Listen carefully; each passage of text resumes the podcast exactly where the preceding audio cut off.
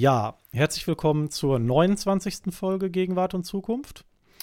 Heute darf ich mich ganz besonders auf den Jens freuen vom Move Electric äh, Videoblog beziehungsweise vom YouTube-Kanal Move Electric. Hallo Jens. Ja, hallo Alexander, schön, dass ich da sein darf. Ja, Jens, das äh, freut mich. Ähm, heute soll es mal wieder so ein bisschen um das Thema Elektroautos und E-Mobilität gehen. Und ja, da bist du ja, ich sag mal, prädestiniert für. Ähm, ich habe mal geschaut, du hast so mittlerweile 42.500 Abonnenten. Hast, glaube ich, mittlerweile fast 270 Videos ähm, ja, genau. hochgeladen. Das ist echt eine Menge, ne? Das ist schon viel. Und äh, jetzt wollte ich als erstes mal fragen, wann hast du nochmal genau gestartet bei YouTube? In welchem Jahr? Ja, das war tatsächlich 2018 und zwar im Oktober. Ich weiß, glaube ich, fast noch das Datum. Ich glaube, das war der 8., oder so ähnlich. Das war im Prinzip kurz nachdem ich mir mein erstes Elektroauto gekauft hatte. Mhm. Oder sogar während ich es gekauft habe, weil den Kauf bzw. Die, die Rückfahrt äh, aus Nürnberg, ich habe das gebraucht gekauft aus Nürnberg und bin nach Bremen zurückgefahren. Also 700 Kilometer mit dem E-Auto gleich als erstes zurück und vorher noch nie E-Auto gefahren, war natürlich erstmal sofort ein Abenteuer. also damals zumindest kam es mir so vor und das war dann das erste Video. Das war auch schon das Model S, war das so? Ja, ja, das war das Model S. Das fahre ich ja heute noch. Bin ja einer der wenigen YouTuber, die nicht alle halbe Jahre die Autos wechseln. War das ein äh, P, P? Nö, ganz normales, äh, sogar ein S70 damals, also mit der 70 Kilowattstunden Batterie. Die war aber ja Software limitiert. In Wahrheit war es ja eine 75 Kilowattstunden Batterie. Ja. Und hatte mir dann gleich äh, eine Woche später über ein Software-Update die 5 Kilowattstunden noch gegönnt. Jetzt ist es quasi ein S75. Ja, was hast du heute runter an Kilometern? Ähm, das sind jetzt 125.000. Gekauft hatte ich ihn mit, glaube ich, 35.000 so, also knapp 90.000 jetzt gefahren. Äh, äh, in vier Jahren ist das gar nicht so viel eigentlich, wenn man sich das mal überlegt. Mhm.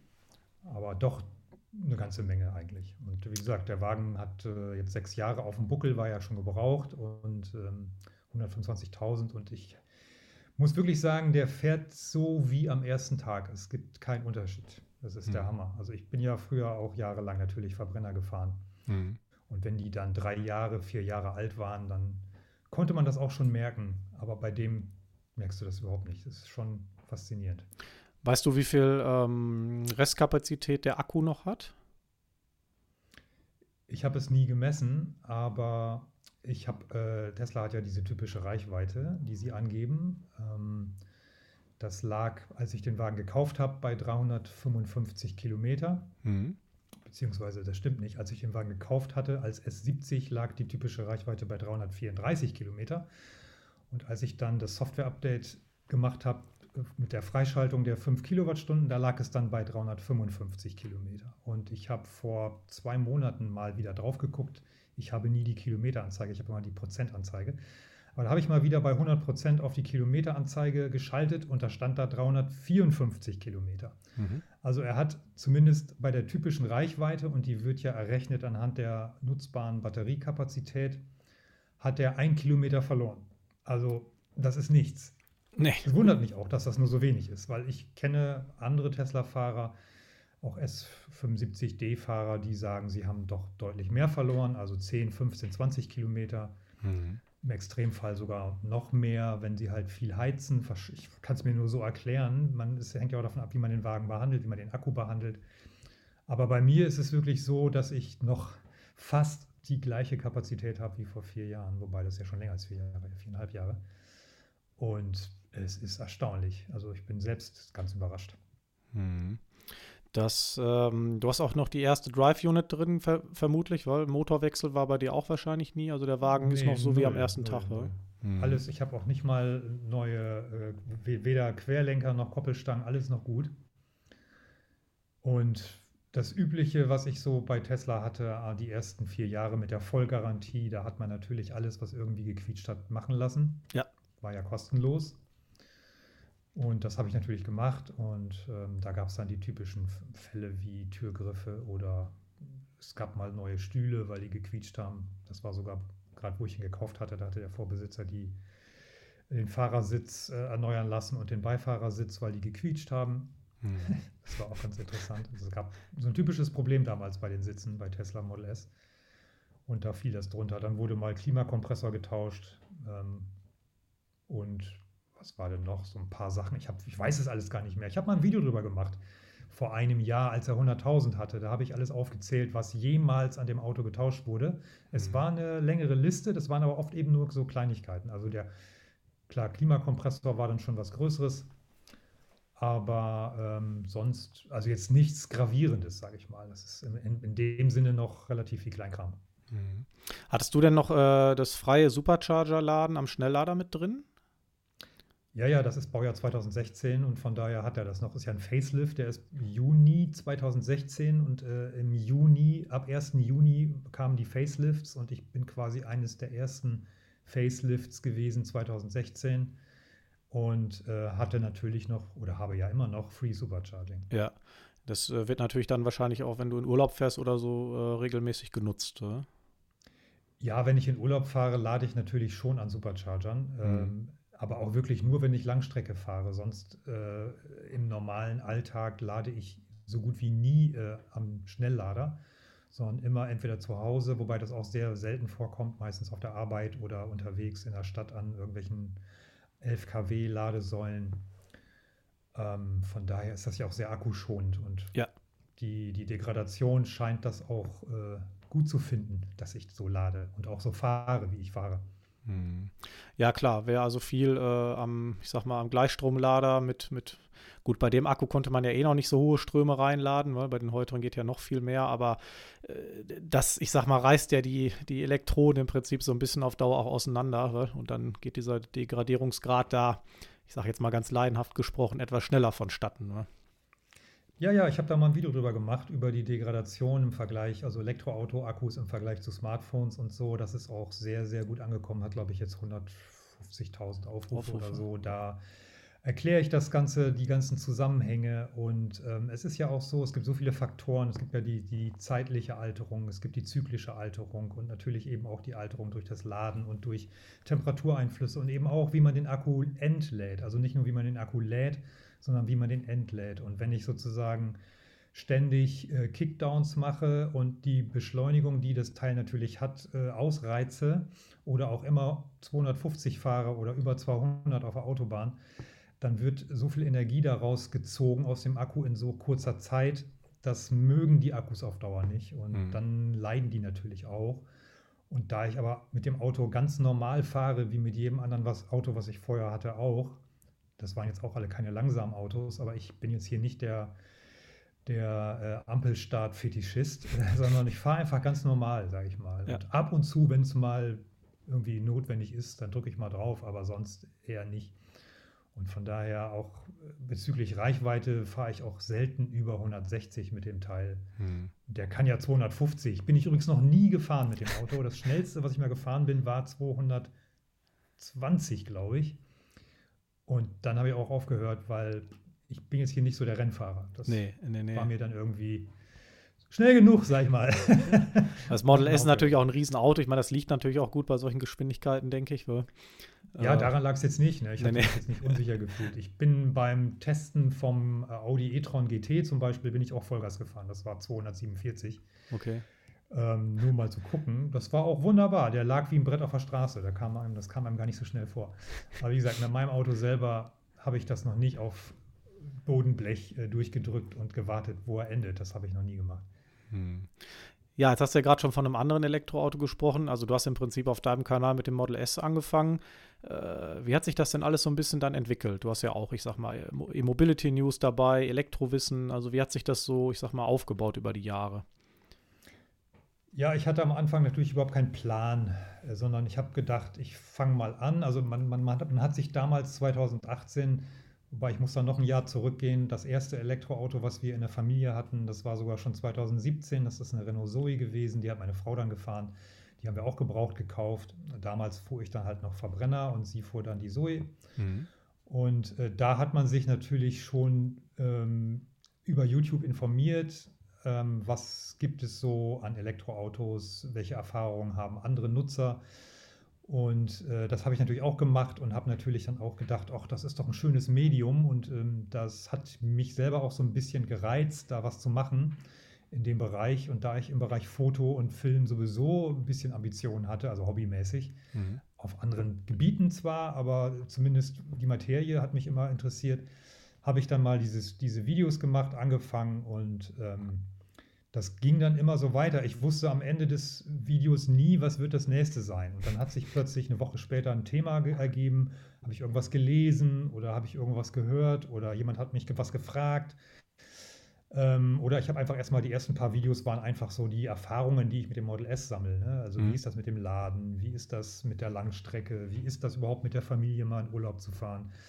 Ähm, dann werde ich auf der Straße angesprochen. Wie lange stehen Sie denn jetzt hier? Ne? Das übliche so abfällig, ne? Wie viele Stunden stehen Sie denn jetzt hier? so nach dem Motto, Sie Armer, jetzt müssen Sie laden und kommen erst abends wieder nach Hause, weil Sie doch hier sechs Stunden stehen müssen.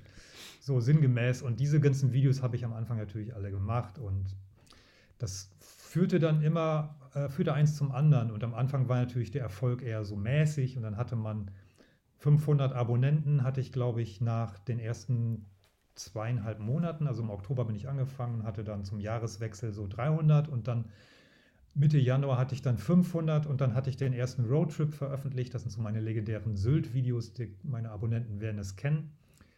Wir fahren ja mal nach Sylt im Winter und da mhm. hatten wir halt das erste Mal den Tesla dabei, habe ich dann ein Video, äh, zwei Videos gemacht und da hatte ich plötzlich 1000 Abonnenten. Und so ging es immer weiter und 1000 Abonnenten, das war für mich damals schon eine gigantische Summe. Ja. Tausend Leute interessieren sich für meinen Kanal, ne? also das muss man sich mal vorstellen. Und YouTube schickt einem am Anfang immer noch so geile Mails. Als ich 500 Abonnenten hatte, hat YouTube mir eine Glückwunsch-Mail geschickt und dass ich so viele Abonnenten hatte, wie in einen Jumbojet passen. Okay. Irgendwie ist das schon eine interessante Vorstellung, so wenn man sich das mal, ein ganzer Jumbojet hat mich abonniert, so. irgendwann war es ein Fußballstadion, ne? Also jetzt hat mich das halbe Weserstadion, das ist ja quasi das Weserstadion abonniert. Schon abonniert. Und ich glaube, da gehen noch nicht mal 42 rein. Das war vor dem Umbau. Jetzt gehen, glaube ich, nur 38.000 rein. Wobei ja, aber das, äh, das kann ich nachvollziehen. Also äh, diese, ja, diese, da bin diese ich jetzt Sprünge, ja auch nicht der Größte. Also es ist ja, gibt ja noch Kanäle. Also Auto, Autokanäle gibt es ja auch wie Sand am Meer und äh, die deutschen Elektroauto-YouTuber sind aber ja überschaubar. So viel gibt es da ja nicht. Mhm. Also mehr als 10, aber auch nicht mehr als 100, glaube ich. Und ja, da bin ich ja jetzt mittlerweile ganz gut dabei. Können wir kurz auf Community schon mal springen, so ein bisschen? Äh, ich meine, du kennst sie wahrscheinlich alle, Nino, äh, Dansai und so weiter, oder? Genau. Hm. Genau, am Anfang habe ich die alle geguckt, wo ich noch nicht mal einen YouTube-Kanal hatte. Also die Experten wie, wie Nino oder Ofe oder Dennis Withus oder Markus Meinschein, ja. wie sie alle heißen. Natürlich auch hier Alex ähm, Bangula elektrisiert, den gab es damals ja auch schon. Und viele habe ich heute ja deutlich überholt. Mhm. Oder zumindest gleich auf. Und das ist natürlich auch witzig, weil, also damals, wo YouTuber 4000 Abonnenten hatten, wo ich angefangen habe, das waren für mich schon fast Stars. Ja, und heute, ja, mit 4000 Abonnenten, lach, da, nee, ich lache da nicht drüber, versteht mich falsch, da lache ich nicht drüber, aber so, ihr wisst, was ich meine. 4000 Abonnenten, jetzt habe ich 40.000, das ist schon surreal, surreal irgendwie. Ich weiß gar nicht, wie sowas passieren konnte. Also war denn, ähm, war denn Horst Lüning auch so ein bisschen Vorbild? Ja, oder? Äh, Horst Lüning, das ist noch eine andere Geschichte. Wir haben uns auch schon mal persönlich kennengelernt. Äh, nicht, dass wir jetzt groß Kontakt hätten, aber mit Horst Lüning verbindet mich eher die äh, Whisky-Bekanntschaft. ah, okay. Weil ich ja, auch ein Whisky-Genießer bin. Jetzt habe ich mich geoutet, scheiße. Über Alkohol darf man eigentlich nicht sprechen im Podcast. Ne? Ach, bei Whisky Auf jeden Fall geht das. kannte ich ihn vorher schon, also bevor er überhaupt seinen Tesla hatte. Also vor 2000. Wann hat er den gekauft? Ende 2013, glaube ich. Ja, den blauen, war? Ja. Oder, nee, der war rot schon, glaube ich. Der war damals doch rot. Der hatte immer rote Autos. Ich kann mich auch irren, aber ich meine, er war rot. Auf jeden Fall habe ich ihn damals schon gekannt und seine Videos geguckt. Das waren dann eben Whisky-Tasting-Videos. Und dann habe ich mal seinen Unterblog oder wie das heißt mhm. geguckt. Mhm. Und dann hat er plötzlich gesagt, er hat jetzt einen Tesla. Und ich so, die Sau. das war natürlich ein geiles Auto. Für mich damals völlig unerschwinglich. Ich meine, was kostete das? 100.000 plus. Ich weiß jetzt nicht mehr, was die ersten gekostet haben, aber auf jeden Fall, also 2013, 14 da war ein Auto für 100.000 plus für mich einfach völlig unrealistisch und völlig utopisch. Würde ich mir auch nie kaufen, so viel Geld für ein Auto ausgeben. Mhm.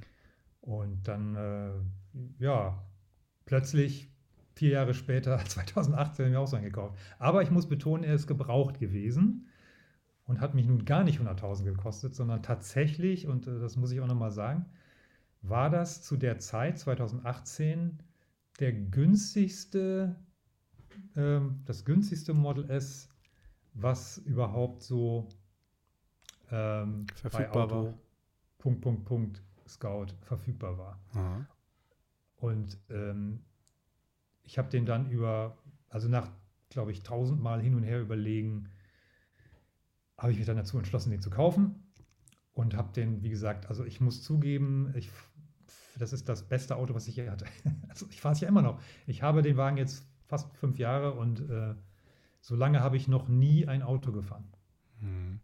Das ist vielleicht äh, auch mal ganz gut so für die Community oder die Hörer zu hören, dass man sowas auch gut gebraucht kaufen kann, so ein Model S, auch die älteren Modelle. Also das ist ja alles heute noch wunderbar fahrbar, wie das, also du bist das beste ja, Beispiel dafür.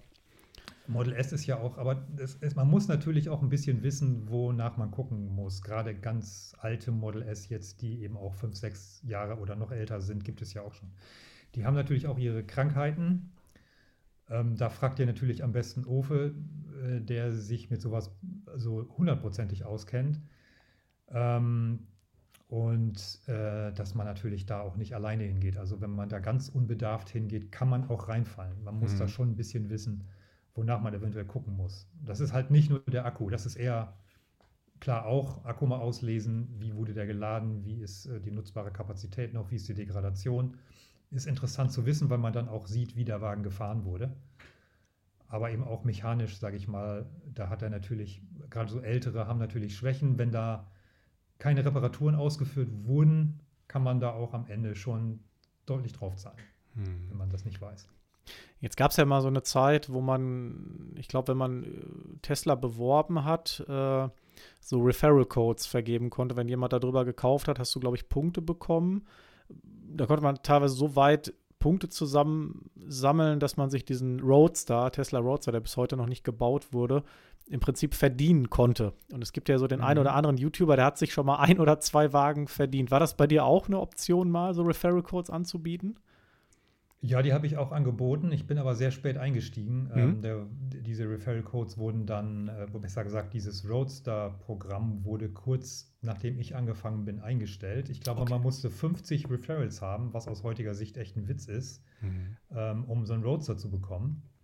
Und ich kenne YouTuber persönlich, die haben mindestens zwei im Account schon stehen. Und äh, bei Tesla ist ja so, du hast dann als Tesla-Fahrer einen Tesla-Account und da stehen deine Autos. Also die, die du fährst und die, die du bestellt hast, beziehungsweise die, die, du, die dir zustehen, die vielleicht irgendwann gebaut werden. Mhm. Und äh, die haben zwei davon in ihrem Account stehen. Und wenn die dann irgendwann gebaut werden, ich meine, so ein Wagen, was kostet der Roadster? Auch 150 oder so? Ich weiß gar nicht, was der kosten soll. 250 sogar, glaube ich. Oder noch Ja. Das ist schon eine Ansage. Also wenn der, wenn, wenn, äh, wenn Tesla das oder Elon Musk, man sagt ja immer, Tesla ist Elon Musk. Also wenn Elon Musk das wirklich wahr werden lässt irgendwann und der gebaut wird, keine Ahnung, 2024, das ist schon geil, wenn dann Leute plötzlich zwei davon vor die Tür gestellt bekommen. Mhm. Das ist schon Hammer. Also das bin ich aber nicht, da bin ich nicht mehr in diese Zeit reingefallen. Dann wurde das umgemünzt in äh, freies Laden, also 1500 Kilometer Free Supercharging für jeden Referral. Mhm. Und dann habe ich die halt mitgenommen. Davon habe ich sogar noch ein paar. Ähm, also ich habe ja noch, äh, also meine Frau fährt jetzt Model Y und ähm, die kann man also für jedes Auto, was man eben hat, bei Tesla nutzen. nutzen. Und mein Model S ist ja sowieso umsonst beim Laden, also nutzt das Model Y die Kilometer. Es sind aber nicht mehr so viele, aber es reicht. Äh, also es ist wirklich, man, also ich fahre ja jetzt auch nicht ständig Langstrecke und das ist ja eben nur an Superchargern. Von daher, ich weiß gar nicht, im Jahr fahre ich vielleicht, wenn ich das mal so ausrechne, 5000 Kilometer Langstrecke und der Rest ist halt so in der Stadt Kurzstrecke oder Mittelstrecke, wo ich gar nicht schnell lade. Mhm. Aber ist ja, ist ja verrückt, oder? Also ein Referral-Code ist ja ein verkaufter Tesla, oder? Genau. Also ich meine, da, das sind ja teilweise unfassbare Umsätze, die jetzt YouTuber da für Tesla generiert haben, oder? Das ist ja auch ein bisschen das Modell von Tesla gewesen. Ja. Das war ja nicht nur in, in, in Deutschland, das ist ja weltweit gewesen. Und ich mhm. habe mal eine Liste gesehen, Tesla hat auch, glaube ich, mal eine Liste veröffentlicht oder irgendeine Tesla-Website von so einem Fan oder was weiß ich, wo die Daten herkamen. Auf jeden Fall wurde eine Liste mal veröffentlicht, äh, wer so die Top 200 der Referral äh, äh, Gewinner waren. Und da waren ein paar Deutsche dabei, die ich eben auch kenne und äh, natürlich auch Horst Lüning. Der hat, glaube ich, auch vier Roads. Also der, der, muss unfassbar viele Roadsters haben, theoretisch. Auf jeden Fall die Amerikaner teilweise, also was, was da, also Verrückt. vierstellige Summen an Referral Codes. Ja. Das ist ja Wahnsinn. Ich meine, wenn der Roadster mal irgendwann gefertigt wird, dann gehen aber einige erstmal kostenlos vom Band. Wa? Ja, ich glaube, die ersten Wochen der Produktion gehen an irgendwelche YouTuber. aber ich bin da auch mal gespannt auf den Roadster, weil der soll ja auch so Richtung 200 Kilowattstunden Akku haben und so weiter. Ich bin wirklich mal gespannt, wann er kommt oder vorgestellt wird. Wa? Ja, wir alle sind gespannt. Ich war ja auch gespannt auf das neue Model S und das Plaid habe das nur in Videos gesehen bisher von YouTube-Kollegen, bin da noch nicht selber drin gesessen, habe es auch noch nicht gefahren. Ähm, war bloß durch das, was ich in den Videos gesehen habe, an einigen Stellen doch sehr stark enttäuscht. Mhm, okay. Also wenig, wen, weniger in der Performance oder Design oder so, sondern schon was die Verarbeitungsqualität angeht, da war ich doch enttäuscht. Hm. Ja, ist ja so ein typisches Tesla-Problem, sage ich mal, gerade wenn die Produktion gerade wieder mal neu hochgefahren wird. Äh, ja, oder ein Refresh kommt. Ähm, das ist eigentlich falsch. Das ist, das, dieses typische Tesla-Problem ist ja gar nicht mehr Tesla-typisch. Wenn man sich die Autos in der Stückzahl anguckt, dann sind ja die, ist ja die größere Stückzahl an Teslas einwandfrei, nämlich zum Beispiel die, die aus Grünheide oder aus Shanghai kommen. Die ja. Teslas, die halt nicht so gut sind in der Verarbeitungsqualität, das ist alles Fremont, da wo halt das Stammwerk quasi war oder ist. Und das Model S wird halt in Fremont gebaut. Und da gibt es einfach massive Probleme, A, in der Lackierstraße und B, in der Qualitätskontrolle, Endkontrolle, was weiß ich, was sie da alles nicht machen, was man eigentlich machen müsste. Hm. Da gibt es die Probleme. Und ähm, das, die sind aber schon seit 2012 äh, oder 2013, seitdem die ersten Model S ausgeliefert werden, bekannt. Und wenn ich dann Sachen sehe, die 2013 schon scheiße waren und im neuen Model S Plaid was jetzt vor einer Woche ausgeliefert wurde, ist das immer noch genau so. Da frage ich mich auch, was soll das? Was also, soll das? Ja? Verstehe ich einfach nicht. Wenn du das dann im Kontrast zu einem Model 3 aus China siehst oder zu einem Model Y aus äh, Berlin, oder? Ja, oder unser Model Y äh, Long Range, das kommt noch aus Shanghai. Okay. Das ähm, ist ja ein Long Range, das haben wir, wann haben wir das denn gekauft? Oktober oder so letzten Jahres. Ähm, da ist gar nichts. Das ist äh, tipptopp verarbeitet. Mhm. Ja, ja, und dann, wenn man dann, wie du gerade sagst, dann kommt das Plaid, was ja eigentlich das Aushängeschild ist, weil es ist die, ich sag mal, Oberklasse-Limousine und dann ist die auf einmal, mhm. weil sie aus Amerika kommt, schlecht verarbeitet. Das ist natürlich nicht so ein gutes Kaufargument. Wa? Ja. Aber also gut. Kaufargumente gibt es natürlich andere. Es gibt, ja, klar. Äh, es, es, aber in Deutschland ist es natürlich, die deutschen Auto Käufer, äh, gerade auch in dem Luxussegment, sind natürlich da sehr verwöhnt äh, und die fahren natürlich auch entsprechende Autos, die in der Regel super verarbeitet sind. Es gibt aber bei jeder Marke natürlich mal Ausreißer. Also der, äh, ich habe auch schon Autos gefahren oder gesehen, auch in der 100.000 Euro Klasse, wo ich auch dachte, das sieht ja aus wie Tesla, war aber ein deutsches Fabrikat. Ähm, die Frage ist eben, was ist sonst noch an dem Auto faszinierend? Und da gibt es natürlich auch noch viele andere Faktoren. Ganz klar. Da muss man sich eben entscheiden. Das ist auch so ein bisschen das, was ich mich immer frage. Wenn ich jetzt Beispiel Lackmängel habe bei der Auslieferung, ähm, bin ich natürlich erstmal sauer und sage, ja, typisch Tesla, alles scheiße. Oder mhm. ich sage, ja gut, Lackmängel müssen halt behoben werden, dann sind die weg. Habe ich die einmal gehabt, habe mich einmal geärgert, aber danach sind sie weg und ich fahre jahrelang ein super Auto. Oder ich habe Spaltmaße, die vielleicht nicht so sind, wie ich das gerne hätte. Das ist ein gutes Thema, weil die kann man wahrscheinlich in der Regel nicht immer beheben. Manchmal ist es einfach so, da kriegt man die nicht besser hin. Dann muss man versuchen, sich einmal drüber zu ärgern und die dann auszublenden, weil man sitzt ja doch eher im Auto. Ja. Die meiste Zeit. Und dann sieht man das nicht und dann kann man auch sagen, ja, was ich nicht weiß, macht mich nicht heiß. Dafür habe ich aber ein geiles Auto mit einer Mega-Performance, mit einem sehr schicken Innenraum, mit einer super Software, äh, mit Elektroauto-Werten, mit einer super Reichweite, die fast konkurrenzlos ist und, und, und, und, und. Wo ich jedes Mal ein Grinsen kriege, wenn ich aufs Gas trete oder überhaupt mich da reinsetze. Und da muss ich mich fragen, was ist mir wichtiger? Wenn ich zum Auto gehe und mich über ein Spaltmaß ärgere einmal oder wenn ich zehn Stunden im Auto sitze, nach Österreich fahre und Dauergrenzen habe. Ja. So, also das sage ich mir dann immer. Da gibt es dann natürlich Leute, die sagen, nee, das Spaltmaß ist mir wichtiger. Dann sage ich, okay. Mhm. Jetzt hast du natürlich auch, ähm, um nochmal so ein bisschen Richtung da, zu deinem Kanal zu kommen wieder, du hast ja auch viele Probevergleichsfahrten und so gemacht. Wie siehst du, ich sag mal so, die, die Mitbewerber insgesamt jetzt, seit du angefangen hast? Hat sich ja sicherlich auch eine Menge getan, oder? Ja, auf jeden Fall. Äh, das Witzige ist, ähm, ich bin ja gar kein Tesla-YouTuber. Ich fahre ja nur in Tesla. Genau. Ich habe natürlich am Anfang sehr viel Tesla-YouTube-Videos gemacht, weil es damals natürlich kaum Konkurrenzautos gab und ich selber so ein Auto fahre. Da habe ich natürlich meine Erfahrungen dort in die Videos gepackt. Mhm. Und ähm, jetzt gibt es natürlich so viele andere Elektroautos. Es werden ja jedes Jahr mehr. Kommt auch dieses Jahr wieder eine Masse an neuen, auch neue Hersteller, die wir noch gar nicht kennen in Deutschland, weil sie aus China kommen, die kommen ja hier alle auf den Markt und das ist natürlich toll. Und wenn man bedenkt, was da alles noch kommen wird in den nächsten fünf bis zehn Jahren, also das ist wirklich ganz toll. Und das war ja genau das, was äh, Elon Musk vorgab zu wollen. Man gibt ja auch Leute, die, die ihm das nicht glauben. Aber zumindest gab er immer vor, er möchte die Mobilität revolutionieren und die Elektromobilität quasi äh, etablieren damit die fossile Mobilität bei Pkw verschwindet. Und das ist sozusagen auch die Agenda. Und ähm, das, auf dem Weg sind wir ja, wenn man so sieht, wie die Zulassungszahlen sich bewegen. Ja. Das ist faszinierend. Und ich habe mir vorhin nochmal zufälligerweise ein altes Video angeguckt ähm, von dem ersten Sylt-Trip, wo ich vorhin drüber gesprochen habe, von 2018 auf 2019. Also das war das erste Mal, dass wir Langstrecke mit dem Tesla gefahren sind. Und da waren wir ja dann auf Sylt, wie gesagt. Und ich habe in dem Video gesagt, das wusste ich alles gar nicht mehr, dass wir in dem ganzen Urlaub ganze vier Teslas auf der Insel gesehen haben. Damals gab es noch kein Model 3, das waren also alles Model S oder Model X. Ja. Also wir haben ein Model X gesehen und drei Model S neben meinem Model S auf der Insel. Äh, in diesem, was weiß ich, acht Tagen Urlaub, die wir da verbracht haben.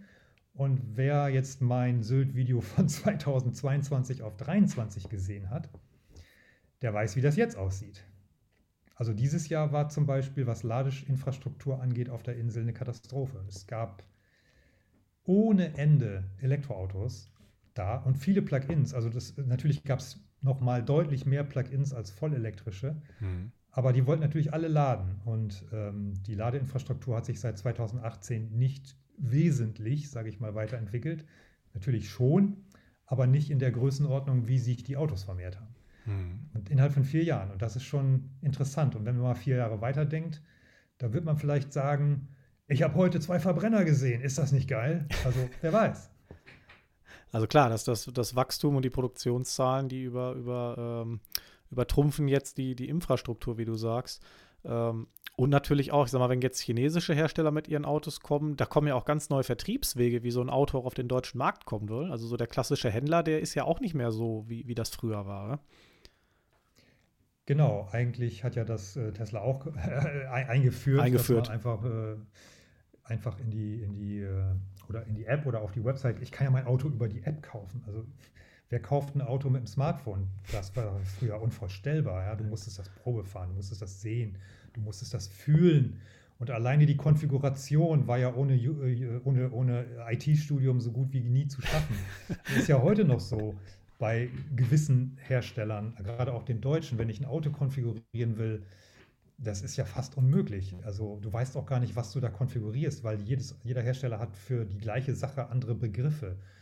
Äh, oder dann gibt es dann Pakete, dann willst du irgendwie ein Glasdach haben. Dann wird aber dann dir angezeigt, ja, wenn Sie Glasdach wählen, entfällt das und das. Dafür kommt aber das und das dazu. Was ich vielleicht gar nicht will, aber das kostet mich jetzt 3000 Euro mehr, Pech gehabt, ja, und solche Sachen. Ja, und bei Tesla, da hast du die Außenfarbe, die Felgen und innen schwarz oder weiß. Und dann mhm. kannst du noch einen Autopiloten oder Full Self-Driving dazu buchen, kannst du aber auch später machen.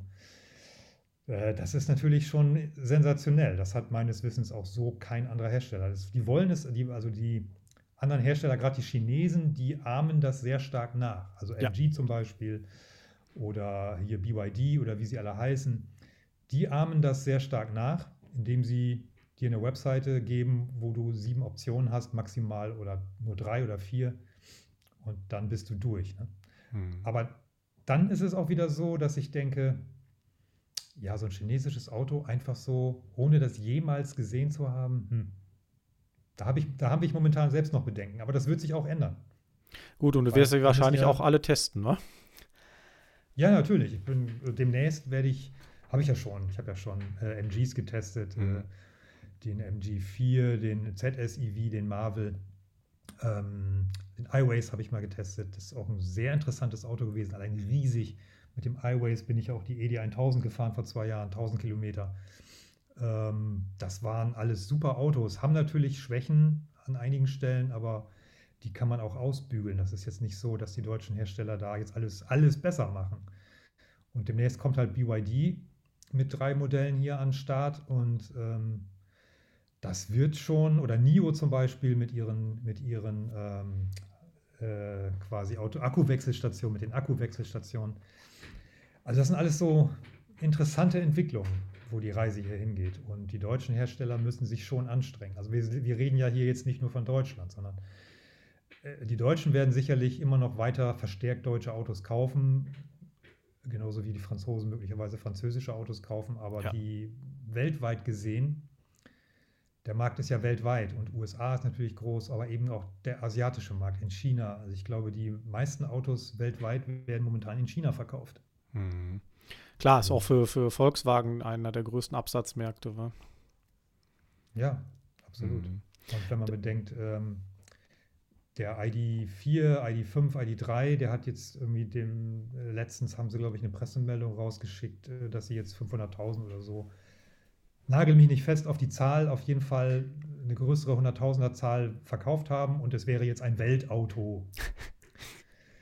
ja, das ist schon frech, es nur zu sagen, weil sie jetzt ein paar hunderttausend von dem IDs verkauft haben, ist das jetzt ein Weltauto. Andere wie Tesla verkaufen das eine Million in einem Jahr und sie haben jetzt, naja, und China vor allem, also was die teilweise für, wir kennen die Marken nicht mal. Mhm. Also in China gibt es Elektroautos, die verkaufen sich besser als Teslas und wir kennen die nicht mal. Die sind gar nicht hier auf dem Markt, wa? Mhm. Nee, die gibt es hier nicht. Und wir wissen überhaupt nicht, wir haben von denen noch nie was gehört. Ich sag mal, eine Prognose kann natürlich, ich meine, ich habe ja auch andere, ähm, ich sag mal, ähm, Elektromobilitätskanäle hier schon gehabt und alle mal gefragt. Jeder hat ja auch so eine andere Meinung zum Thema, aber glaubst du, dass da so der ein oder andere deutsche Hersteller vielleicht auf Dauer auch verschwindet? Nee, das glaube ich nicht. Mhm. Ähm, die, dafür sind die auch zu clever natürlich und auch zu geschäftstüchtig und auch zu gut. Also Mercedes, BMW und äh, hier VW sowieso und Opel, die gehören ja jetzt nicht mehr Opel, die gehören jetzt zu Dingens. Na, wer, wer war nochmal der Besitzer von Opel? Ich habe es vergessen. Äh, ich, ich weiß es gerade nicht, wer die gekauft hat. Das, scheiße, das ist ja jetzt blöd. Na egal. Ihr könnt das ja in die Kommentare schreiben. Kommentare bei dir? bei mir gibt es immer Kommentare. Ja, Kommentare gibt es. Ja, ja, auf jeden Fall. Auf jeden Fall. Äh, PSA natürlich, Entschuldigung, genau, PSA-Konzern. Stimmt. Ähm, so, wo war ich? Äh, Ob es die noch geben wird? Ja, die wird es noch geben. Auch wenn viele zum Beispiel sagen, Mercedes und BMW, die verpassen den Zug.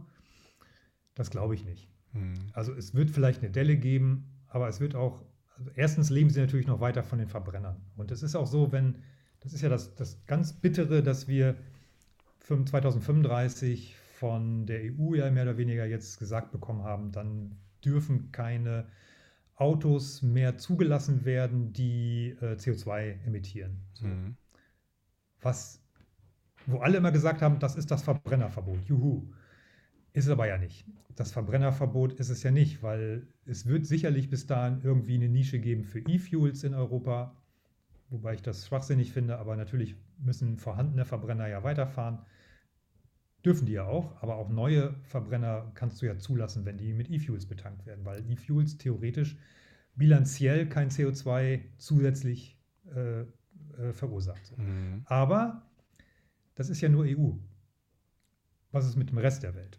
Was ist mit Asien? Mit ja, Russland reden wir jetzt nicht mehr von, aber Wer weiß, was in 20 Jahren mit Russland wieder ist. Auf jeden mhm. Fall. Oder Südamerika oder Afrika oder Australien. Ähm, die ganzen deutschen Autohersteller exportieren ja die meisten Autos. Die meisten Autos werden ja nicht in Europa verkauft, sondern die meisten Autos werden an anderen Teilen der Welt verkauft. Das heißt, die haben ja auch schon gesagt, wir stellen die Verbrennerproduktion dann für Europa ein, aber eben nicht für den Rest der Welt. Hm. Das ist, glaube ich, ein das sehr. Das ist auch so ein Ding, wo ich sage, natürlich, wir wissen alle, dass wir CO2 vermeiden müssen. Und trotzdem machen die Autohersteller ja einfach weiter. Mhm. Nur nicht in Europa. Ja. Bringt das jetzt was? Weiß ich nicht. Mhm. Das ist, glaube ich, so ist, glaube ich, auch ein sehr realistisches Bild, weil ist ja so. Also, solange die das noch irgendwo verkaufen können, die Verbrennermotoren, werden sie es auch tun. Ne? Zumindest solange sie an Verbrennern besser verdienen als an E-Autos. Mhm. Ich meine, klar, so, ein, so ein, momentan ja noch so ist. Ich meine, klar, so ein europäisches Ziel 2035 ist natürlich auch schon sehr knapp, wohl. Also da muss ja schon einige was, einiges gehen bis dahin, sag ich mal. Wa? Also auch mit der Infrastruktur für E-Fuels und so weiter, das ist ja auch nicht mal eben gemacht. Wa? Nein, natürlich nicht. Also mit, mit E-Fuels, das lasse ich mal so stehen. Ob das jetzt wirklich realistisch ist, das weiß ich nicht. Es gibt mhm. ja eine Pilotanlage, die in Chile jetzt gebaut wird von Porsche. Ähm, damit kann man, glaube ich, 1000 Porsche betreiben. Mit mhm. dieser Pilotanlage. Ich weiß nicht, wie viel Millionen die kostet. Also ob die, also Porsche hat gesagt, sie wollen auf jeden Fall E-Fuels produzieren, damit nach dem Verbot äh, ihre vorhandene weltweite Porsche-Flotte möglichst CO2-neutral unterwegs sein kann, indem sie dann E-Fuels tanken. Ob sie dann selber noch Verbrenner produzieren wollen, weiß ich jetzt nicht aktuell. Glaube ich aber schon. Also wundern, wenn sie weltweit das einstellen. Also sozusagen äh, mit Sonnenstrom in Chile und dann eben über, über Tanklaster oder, oder über Schiffe nach Europa. Oder dahin, wo es gebraucht wird. Ja, eher Windstrom, aber äh, genau Oder Wind. mit Windstrom ähm, dann E-Fuels erzeugen und dann verschiffen mit Tankern oder was auch immer. Weißt das du, wie da so die Wirkungsgrade sind, wenn man sowas produziert, zufällig? Äh, ja, äh, aus dem Kopf jetzt nicht genaue Zahlen, aber habe ich auch schon mindestens zwei Videos drüber gemacht, auch mit Professor Fichtner, der mhm. sich da sehr gut auskennt. Ich glaube, wir liegen da bei fünfmal äh, so viel Energie für einen Kilometer, als würdest du direkt ähm, Strom ins Auto laden. Boah, okay, das ist natürlich Und, schon ähm, du musst heftig. Ja, du, Du musst ja bei E-Fuels, ähm, das klingt immer so einfach, ne? wir machen aus Windstrom, ziehen wir CO2 aus der Luft und dann erzeugen wir synthetisches Benzin. Das ist natürlich ein komplexer Vorgang. Das ist auch technisch möglich, das haben wir ja nun Leute schon genug bewiesen. Es ist nur so, dass es aber natürlich erstens nicht billig ist. Die Anlagen sind natürlich schon sehr komplex und du mhm. musst erstmal Wasserstoff erzeugen. Und das, da brauchst du schon dreimal mehr Strom, als würdest du quasi den Energieinhalt direkt in den Akku schütten. Ja. Und dann musst du da auch noch aus dem Wasserstoff äh, quasi synthetisches Benzin herstellen. Da brauchst du ja auch nochmal äh, Strom für und CO2 und so. Und ähm, wie gesagt, technisch machbar ist das alles. Nur nicht alles, was technisch machbar ist, macht auch technisch Sinn. Und äh, ja. das ist die große Frage. Hm. Also wie du schon sagst, Allein schon die Mengen zu produzieren. Ne? Also wenn, wenn, wir bedenken, wie viele Milliarden Liter oder Tonnen, Milliarden Tonnen äh, Sprit wir allein in Deutschland brauchen, gibt es immer die Leute, die sagen, äh, wir können doch ab 2035 dann alle mit E-Fuels fahren. Das ist unrealistisch, weil so große E-Fuels-Produktionsstätten kannst du gar nicht bauen. Das nee. ist viel, viel, zu, viel zu teuer und so viel, ja, so viel äh, äh, Raffinerien dafür kannst du gar nicht bauen, wie du bräuchtest. Sehe ich ähnlich. Ich glaube, dass das auf Dauer wahrscheinlich verschwinden wird. Oder wie du sagst, es bleibt dann eben noch für bestimmte Autos oder für Oldtimer oder was auch immer, dass das eben noch bestehen bleiben darf, was ja auch gut ist. Ja, oder? definitiv. Ja. Also ich bin mir hundertprozentig sicher, E-Fuel-Produktion macht Sinn. Äh, hm. Nur äh, es wird eben nur eine bestimmte Menge sein, die begrenzt ist und die wird natürlich teuer sein und sie wird eben für bestimmte Autos am Ende äh, genutzt werden, die CO2-neutral ähm, unterwegs sein sollen. Aber man muss sich natürlich auch mal die Frage stellen, ist das wirklich CO2-neutral, wenn du die natürlich auch mit Tankern durch die Weltmeere schippern musst, die ganzen äh, Industrien, die du dafür aufbauen musst. Ich rede jetzt nicht von den 5000 Windrädern, die du auch noch aufbauen musst, die nur dafür da dann gebaut werden, sondern auch von den ganzen Raffinerien, die man dafür bauen muss das sind ja auch CO2-Emissionen, die alleine für, für die Infrastruktur ausgegeben werden müssen. Ähm, und dann ist das auch nicht mehr alles richtig CO2-neutral. Das wird halt über die Jahre dann abgearbeitet, wenn so eine Raffinerie 50 Jahre hält vielleicht, aber ja.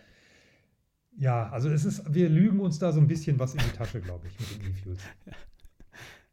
Ja, jetzt. Aber da gibt es auch ähm, ganz andere Meinungen. Die lese ich ja jeden Tag unter meinen Videos als Kommentar. Ja, ja, klar, die Meinungen sind natürlich, äh, gehen natürlich weit auseinander, das ist so. Aber ist ja auch gut so, weil Diskussion soll ja sein und äh, ist ja alles gut in dem Sinne, wenn man, wenn man das mal breit diskutiert äh, und noch, sage ich mal, sachlich bleibt. äh. Das ist das Ähm, Stichwort. Sachlich bleiben. Und das ist gerade auch, wenn man YouTuber ist, das musste ich auch lernen, dann ist man ja ähm, der Öffentlichkeit schutzlos ausgeliefert. Und da gibt es natürlich auch Leute, die benutzen die Kommentarfunktion, um ihren Müll auf dich abzuladen. Also dich zu beschimpfen oder etwas niederzumachen und äh, beleidigen und, und, und. Das passiert natürlich des, des Öfteren, klar. Sperrst aber nicht, oder? Bitte? Du sperrst aber nicht oder so. Oder gibt es auch mal so, so kritischen Moment, wo du wirklich sagst, nee, das wird jetzt aber auch gelöscht oder wirklich gesperrt oder so? Ja, es gab äh, in meiner Vergangenheit der 270 Videos, weiß ich nicht, ein paar Kommentare, die ich wirklich gelöscht habe. Ähm, ansonsten lasse ich sie stehen. Es gab auch mal ein, zwei User, die ich gesperrt habe, weil sie einfach unter jedem Video die gleichen bescheuerten Kommentare ge gepostet haben. Das war dann einfach unnötig. Also so Trolle sozusagen, die sperre ich dann natürlich. Aber ansonsten lasse ich Kommentare stehen. Wenn sie eben nicht zu extrem verachtend sind, dann lösche ich sie schon. Aber sonst lasse ich sie stehen. Weil Mhm. es ist halt so, ich gehe da auch jetzt nicht drauf ein. Es gibt ja auch Kollegen, die fühlen sich durch solche Kommentare extrem herausgefordert und auch persönlich angegriffen. Und das habe ich, das kann ich ganz gut, dass ich das lese und sage, ja, das ist deine Meinung, auch wenn sie völliger Quatsch ist, aus meiner Sicht ähm, sollst du haben. Mir doch egal. So, ne? Du kannst Mhm. ja denken, was du willst.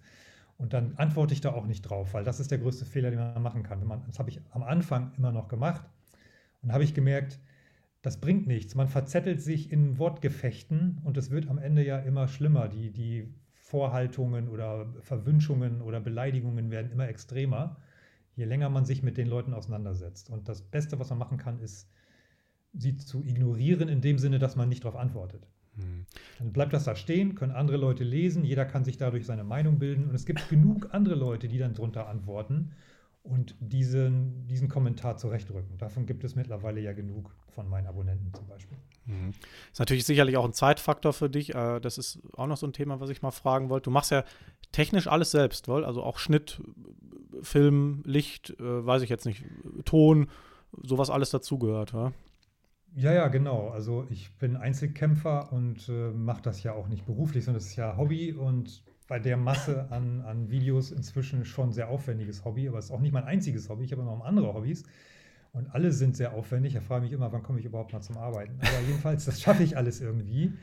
Ähm, und es macht mir halt immer noch sehr viel Spaß, ähm, gerade auch die, die, die Schneiderei oder gerade so Roadtrips, ähm, also so Urlaubsvideos, sage ich mal, platt gesagt. Das macht mir sehr, sehr viel Spaß. Auch Testvideos machen mir sehr viel Spaß. Vor allem, wenn mich das Auto auch interessiert, macht es mir besonders viel Spaß. Und das mache ich alles alleine. Habe auch keinen Kameramann oder Kamerafrau wie viele andere Kollegen mittlerweile mit mehr als 40, 50.000 Abos. Die haben dann Unterstützung durch Kameraleute, natürlich auch wahrscheinlich Freunde oder 450 Euro Kraft, keine Ahnung, wie sie das machen. Ich mache das momentan alles noch alleine. Und das ist teilweise ganz schön zäh. Also das ist wirklich viel Zeitaufwand. Hm, viel Arbeit. Ähm, jetzt hatten wir schon den Punkt, äh, es ist ein, ein Hobby, ein Nebenprojekt. Könnte es denn mal hauptberuflich werden? Oder gab es einen Punkt, wo du, wo du, ich sag mal, finanziell schon irgendwie so mit den Einnahmen davon standest, dass du kurz davor warst oder durch irgendwelche Partner oder sagst du, das bleibt ewig ein Hobby? Auch dass das ewig ein Hobby bleibt, weiß ich nicht. Aber ich habe keine Ambitionen, das beruflich zu machen, zumindest mit dem aktuellen Stand nicht, weil ich habe einen guten Beruf. Ich bin ja selbstständig ähm, als Geschäftsführer von einer äh, Internetfirma und äh, bin in einer großen Gruppe drin mit meiner Firma und bin da sehr gut aufgestellt. Allerdings, also auch finanziell, sage ich mal, habe da jetzt keinen, ich habe jetzt keinen Bedarf, äh, mit YouTube Geld verdienen zu müssen. Ja. Ähm, muss meinen Lebensunterhalt dadurch nicht bestreiten. Ist aber schön, dass ich durch die Einnahmen, die ich da erziele, durchaus meine Aufwände ein wenig kompensieren kann. Mhm. Aber auch nur zu einem geringen Teil, sage ich mal. Ähm, aber ich sag mal so, man darf das niemals nie sagen, aber Ambition habe ich jetzt keine, das beruflich zu machen. Was ich mir höchstens irgendwann vorstellen könnte, ist dann, wenn mit der Firma, äh, wenn ich irgendwann sage, ich höre da jetzt auf, ich verkaufe meinen Anteil, weil ich alt genug bin, um in Rente zu gehen, sage ich mal zumindest, was diesen Beruf angeht, den äh, an den Nagel zu hängen, dann könnte ich mir vielleicht vorstellen, dass das dann mein, meine Haupteinnahmequelle ist. Aber ob das jemals so weit kommt, weiß ich nicht. Und die Einnahmen, die man damit erzielt im Moment, die sind auch nicht so, dass ich davon mit Familie und so auch gut leben könnte. Also als mhm. Single möglicherweise, aber wenn man jetzt Familie hat und auch ja, einen gewissen Leben, das klingt jetzt blöd, einen gewissen Lebensstandard hat, das, den kann man davon so nicht, auf gar keinen Fall halten. Das ist viel zu wenig. Hm. Da müsstest du auch, sag mal, wahrscheinlich mehr Partner und so haben, also alleine nur von den Werbeeinnahmen schon mal gar nicht. Also da müsstest du wahrscheinlich auch, ich sag mal, Produkte ins, ins Video einbinden und was auch immer, oder? Ja, ja, genau. Das äh, ist ja sowieso das, was die YouTuber äh, machen, um, also mit denen, mit, mit solchen Kooperationen verdient man als YouTuber ja am meisten Geld. Hm. Ähm, ich weiß nicht, wie das, also ich, wie die Community da äh, informiert ist, aber die meisten sagen ja irgendwie durch die YouTube-Werbung, aber die YouTube-Werbung selber ist nur ein verschwindend kleiner Teil und äh, fast alle YouTuber, die ich so kenne, die damit äh, nennenswert Geld verdienen, verdienen 90 Prozent durch Kooperationen, durch Produktplatzierung oder Tests, die sie machen, für die sie bezahlt werden. Ich habe auch Kooperationspartner, ähm, die mich sponsern, sage ich mal, äh, zum Beispiel mein Ladestrom. Weiß nicht, darf ich das sagen oder ist das dann? Ja, ja, klar, alles, alles gut. Hier kann alles gesagt werden. Ja, alles ja. Haus, alles Haus, Haus. Okay. ich glaube, Werbung ähm, muss man also da dann, glaub, muss man, glaube ich, keine Werbung einblenden, oder? Ich glaube, das ist alles noch nee, in Ordnung. ich kriege da jetzt auch kein Geld für, wenn ich das sage. Äh, also Maingau zum Beispiel, mein, Maingau Autostrom äh, sponsert mich auch schon seit über anderthalb Jahren mein, mein Ladestrom. Das ist jetzt nicht wahnsinnig viel, aber immer wenn ich Autotests mache, dann mache ich ja auch meistens eine Ladekurve. Das mache ich ja meistens auch bei Ionity, weil man da das Display so schön abfilmen kann. Und ähm, das kostet natürlich dann, da ich keinen Vertrag habe, immer 79 Cent die Kilowattstunde. Also mit anderen Worten, da kommen dann immer schon mal 30, 40 Euro zusammen, 50 Euro so für jeden für jedes Video alleine an Stromkosten und das sponsert mich halt mein Gau so. Und das ist halt auch so was, was ich schön finde. Da habe ich noch einen Kooperationspartner InstaDrive. Kennt ihr vielleicht mit den E-Auto-Abos. Äh, die sponsern mich auch im Moment. Ähm, das ist aber auch zeitlich befristet und ähm, ja, momentan läuft das gut.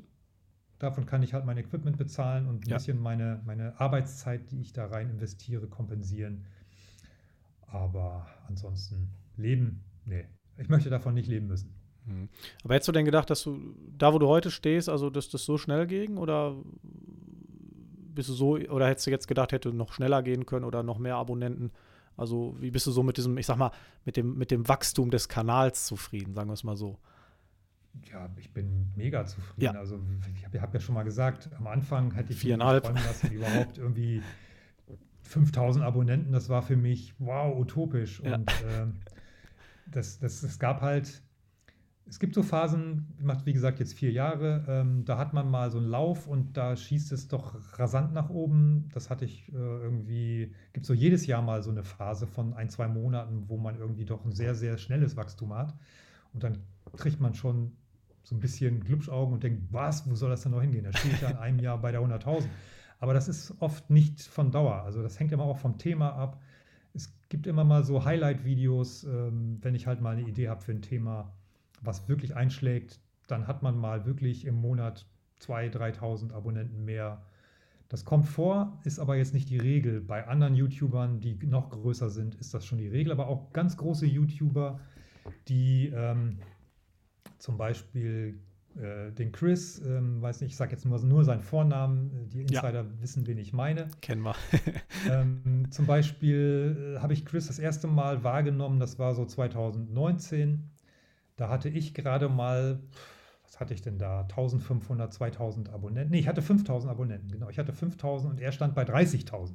Ja, Wahnsinn. Und das war 2019. Und äh, dann hat er ja durchgestartet, hat sich ja die Elektromobilität komplett auf seine Fahnen geschrieben und dann steht er jetzt, glaube ich, bei 250, 260.000. Und ich weiß aber auch durch äh, seine Aussagen, dass sich bei ihm schon auch eine Sättigung eingestellt hat. Okay. Ähm, was äh, sich auch, was auch ganz normal ist. Es gibt so Zeiten, da hat man eine Stagnation im Kanal, weil die Themen dann plötzlich sich immer wiederholen. Das ist ja auch bei mir so. Mhm. Wenn man dann so viele Videos gemacht hat, 270 oder so, wie viel es sind, dann fragst du dich auch, ja, was könntest du denn nochmal für ein Thema machen? Ja, schon wieder ein Elektroauto testen. Ja, hast du schon zehnmal gemacht. Ja, aber dieses noch nicht. Ja, gut, dann machst du halt ein Video. Irgendwie ist es dann auch so immer wieder das Gleiche, weißt du? Und mhm. das, äh, da tritt natürlich eine gewisse Sättigung ein. Das ist auch so.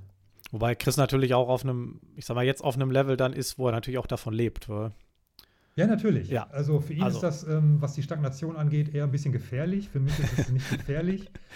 Man macht sich aber schon Gedanken, oh scheiße, jetzt habe ich irgendwie nicht mehr 2000 Abonnenten mehr im Monat, sondern nur 400 Abonnenten mehr im Monat oder noch weniger. Und dann machst du dir schon Gedanken, äh, stürzt sich jetzt bald ab, habe ich bald Minus. das ist dann natürlich schon, obwohl man das ja jetzt nicht beruflich macht, aber wenn man so weit gekommen ist, dann ist das schon so, dass man dass es einen fuchst, wenn es nicht mehr so richtig gut läuft, klar. Das haben hier wirklich jetzt am Podcast auch schon einige gesagt. Also das, das ist wirklich ähm, ein Phänomen bei YouTube. Man, man will eigentlich gar nicht auf die Aufrufe gucken und auf die Daumen hoch und so weiter, aber dieses direkte Feedback, was du kriegst, weil das spornt ja auch an irgendwie. Ja? Also ich sage jetzt mal was, was vielleicht andere Leute total bestreiten, aber ich glaube, dass alle Leute, die YouTube machen, extreme Selbstdarsteller sind. ich nehme mich da jetzt auch nicht aus. Wir sind alle sehr große Egomanen und wir finden es einfach geil, wenn die Leute bei uns einen Daumen nach oben geben und uns loben und sagen, wie toll sie unsere Videos finden. Ich meine, doch, ist doch ganz ehrlich, so eine positive Verstärkung, das ist doch total cool, ja. wenn du Tausende von Leuten hast, die deine äh, Sachen, die du sagst, gut finden. Kann ja. mir doch keiner erzählen, dass ihnen das nicht Bauchpinselt. Nee. also Psychologie, psychologisch gesehen ist das doch ganz klar. Und wenn du natürlich dann nur äh, Gegenwind kriegst, dann hörst du wahrscheinlich ganz schnell auf. Ja, und machst nichts mehr. Ja, ja, das, das, das ist so. Habe ich am Anfang auch nicht geglaubt, aber so ein bisschen, ähm, es treibt auch an. Ne? Also, wenn es dann so einen kleinen Sprung gibt, wie bei mir zum Beispiel von 500 auf 800 Abonnenten, dann freust du dich halt. Wa? Ganz klar, automatisch. Du, oh, cool, nächstes Mal äh, die 1000, dann nächste Woche. Dann musst du auch ja. mehr machen. Das ist doch klar. Und YouTube äh, befördert das ja auch, indem sie natürlich einen gewissen Algorithmus haben und ähm, YouTube liebt es, wenn du regelmäßig postest und sobald du aufhörst, stürzt du ab. Ich hatte zum Beispiel erst noch kleine Erfahrung, wo Corona losging, im März 2020, weiß ich ganz genau. Da bin ich in ein Loch gefallen, äh, also psychisch, dass ich eben dachte, ach du Scheiße, was ist jetzt los? Ne? Mhm. Auch mit der Firma bei uns, weil alle plötzlich, äh, Büro wurde gesperrt, alle nur noch Homeoffice und wo soll das enden und wie wird das mit der Arbeit? Und ich habe dann, glaube ich, drei Monate keine Videos mehr gemacht. Und äh, nach ungefähr vier Wochen war auf meinem Kanal eine Nulllinie. Krass. Also keine Aufrufe mehr, meine alten Videos, keine Abonnenten mehr, keine Einnahmen mehr, null. Alles war null. Ein Herzstillstand. Obwohl die allen, die Videos ja alle noch online sind. Ja. Da hat kein Mensch mehr geklickt, weil YouTube sie nicht mehr präsentiert hat und in den Suchen gar nicht aufgeführt oder ganz hinten oder wie auch immer der Algorithmus das dann macht. Ne? Und wenn du nicht mehr bei YouTube ganz vorne stehst und bei bestimmten Suchbegriffen oder so oder Themen nicht mehr zu sehen bist, dann klickt dich auch keiner, wie denn auch. Und das ist natürlich völlig scheiße für dich als YouTuber. Ja, das ähm, kam ja auch schon ein paar Mal am Kanal zur Sprache. Da, da ist dann auch natürlich ein gewisser Druck, gerade wenn die Leute davon leben, die müssen einfach liefern, weil liefern, liefern, liefern. Absolut, genau. Und wenn du mal eine Woche krank bist, dann hast du schon Bauchschmerzen. Ja. Dann bricht wieder irgendwas ein. Da hast du wieder 20 Prozent weniger äh, Aufrufe und damit auch Werbeeinnahmen oder sonst was. Und dann musst du wieder irgendwas machen, damit du das wieder aufholen kannst. Weil du gehst ganz schnell runter, aber wieder auf das Niveau raufzukommen, dauert dann länger, als es gedauert das, hat, runterzukommen. Das Fallen, war. Ja. Ja, jetzt, ich schaue gerade mal so auf die Uhr. Wir sind wirklich gleich schon bei einer guten Stunde. Wow. Also jetzt ging es doch schnell, ja, oder? nee, nee, ist ja, ja das, gut. Äh, man kommt dann so ins Erzählen. Ne? Ja, das ist ja, ist ja schön. Das ist ja schön, wenn das äh, Gespräch so, so, so läuft und man viel erzählen kann und darf. Das finde ich immer gut im, im Podcast. Ähm, ich wollte noch mal ganz kurz fragen, ansonsten Social Media neben YouTube ist eigentlich nur noch ein bisschen Twitter und Instagram, ja? Genau, also ich habe Facebook mehr oder weniger komplett eingestellt, aus ganz verschiedenen Gründen. Ich war aber nie besonders aktiv da. Ähm, ja, mache ich eigentlich gar nicht mehr. Ich habe da zwar einen Account, aber das war eigentlich immer mein persönlicher Privataccount und da mache ich, poste ich eigentlich so gut wie nie was. Hm. Sonst mache ich nichts mehr. Instagram ist auch eher so semi-privat, wo ich also private Fotos oder so, aber auch jetzt halt viel Elektromobilität oder Familie poste. Das ist jetzt weniger im Fokus. Mhm. Ja, dann kann ich dich jetzt, ich sag mal so zu, zum Schluss des Interviews eigentlich noch fragen oder nur noch fragen, ist, wie ist denn, was ist denn so zukünftig geplant? Kann man noch was verraten oder ist alles so ein bisschen dann, ich sag mal, unter einem Tuch? ähm, ich habe ja schon am Anfang gesagt, dass ich am Anfang gar keinen Plan hatte und nichts Genau. geplant hatte, sondern es einfach so äh, treiben ließ. Und Mhm. es, es gab tatsächlich letztes Jahr zum Jahreswechsel habe ich dann auch so ein bisschen gedacht, ja, man könnte ja mal mit YouTube jetzt mal durchstarten und irgendwie mal ein bisschen was professionalisieren und Pläne schmieden, irgendwelche Formate, was man vielleicht regelmäßig machen möchte. Und das hat sich dann mehr oder weniger zerschlagen aus verschiedensten Gründen und auch zeitlich hauptsächlich. Und ich habe jetzt auch wieder so, dass ich sage, ich lasse das jetzt einfach treiben und gucke, wohin es mich führt. Ich habe keinen Plan, ich weiß nur, dass ich es weitermachen möchte. Solange ich noch Ideen habe für Videos und solange es mir Spaß macht, mache ich es einfach weiter. Das bin ich auch meinen Abonnenten schuldig, weil ich glaube, die freuen sich, wenn sie ein Video von mir sehen. Es ist auch Unterhaltung. Und äh, wie gesagt, solange es mir Spaß macht, mache ich es einfach noch weiter. Aber da ich es eben nicht beruflich mache, ist es auch, wenn es mir keinen Spaß mehr macht, dann muss man auch irgendwann die Reißleine ziehen und sagen, jetzt mache ich wirklich nichts mehr oder nur noch einmal im Monat oder Quartal oder Dennis zum Beispiel, Dennis Witthus, Ja. viele kennen ihn ja auch noch, Mit Holger Videos zusammen. gemacht. Genau. Ja. Und er hat jetzt auch so viel zu tun mit seiner Firma äh, und privat und Job, also wie gesagt, jobmäßig. Und er hat jetzt andere Schwerpunkte, auch Pferdesport ist er auch aktiv. Mhm. Und er hat jetzt auch für sich beschlossen, Elektromobilität hat er jetzt erstmal alles gesagt. Wenn er noch ein Thema hat, dann macht er ein Video, ansonsten halt keins. Und ähm, das finde ich super ehrlich und korrekt. Finde ich aber auch schade, weil ich habe ihn immer sehr, sehr gerne gesehen. Ich kenne ihn auch sehr gut persönlich Okay. befreundet und so. Und äh, tatsächlich ist das auch so, man hat auch durch YouTube viele Freunde bekommen und gefunden. Es ist auch sehr interessant, ne? dass man plötzlich äh, ja, Leute kennenlernt, die man ohne dieses Format nie im Leben getroffen hätte. Und da entstehen auch Freundschaften tatsächlich. Mhm. Ich meine, Dennis und Holger haben ja auch viel gemacht früher, weil, äh, wobei ich jetzt gar nicht weiß, ob die auch befreundet, die waren auch befreundet oder sind befreundet. Ja, oder? ja, klar. Und äh, Holger war ja auch schon mal hier, kann man ja ruhig noch mal sagen. Achso, ja, ich habe jetzt nicht alle deine Podcasts. Äh, nee, nee, um Gottes Willen. Aber er hatte, ähm, von den Aufrufen her war es das, äh, ja, mit Abstand ähm, die meisten Aufrufe hat er generiert. Also, Das glaube ich- ich. Holger ist ja auch eine Marke. Also er ist einfach ein Typ. Holger ist ein Typ. Ja, war, ich, war auch eins meiner ersten Interviews mit, auch äh, tontechnisch gar nicht so gut, aber trotzdem wurde geklickt wie verrückt, äh, weil ähm, Holger ja auch gerne und viel erzählt. äh. Genau, ist auch mal sehr unterhaltsam, was er so erzählt. Und das macht einfach Spaß, ihm zuzuhören. Ja. ja, Jens, dann sind wir soweit durch. Ähm, dann kann ich mich an dieser Stelle einfach nur bedanken. Ich hoffe, dass deine Abonnenten dich ein bisschen besser kennengelernt haben und meine Abonnenten dich hier jetzt erst mal kennengelernt haben und auf deinen Kanal kommen und sich das alles mal so ein bisschen anschauen bei dir. Genau. Äh, wünsche dir alles Gute für 2023 und ja, vielleicht bis bald. Ja, danke dir. Äh, Schön, dass ich da sein durfte. Und äh, ja, wenn ihr es noch nicht kennt, dann klickt gerne bei YouTube auf den Kanal Move Electric und gebt mir sonst äh, die Daumen nach oben für die Videos und abonniert den Kanal natürlich, falls ihr es noch nicht gemacht habt. Danke dir, Jens. Alles Gute. Okay, ciao Alexander.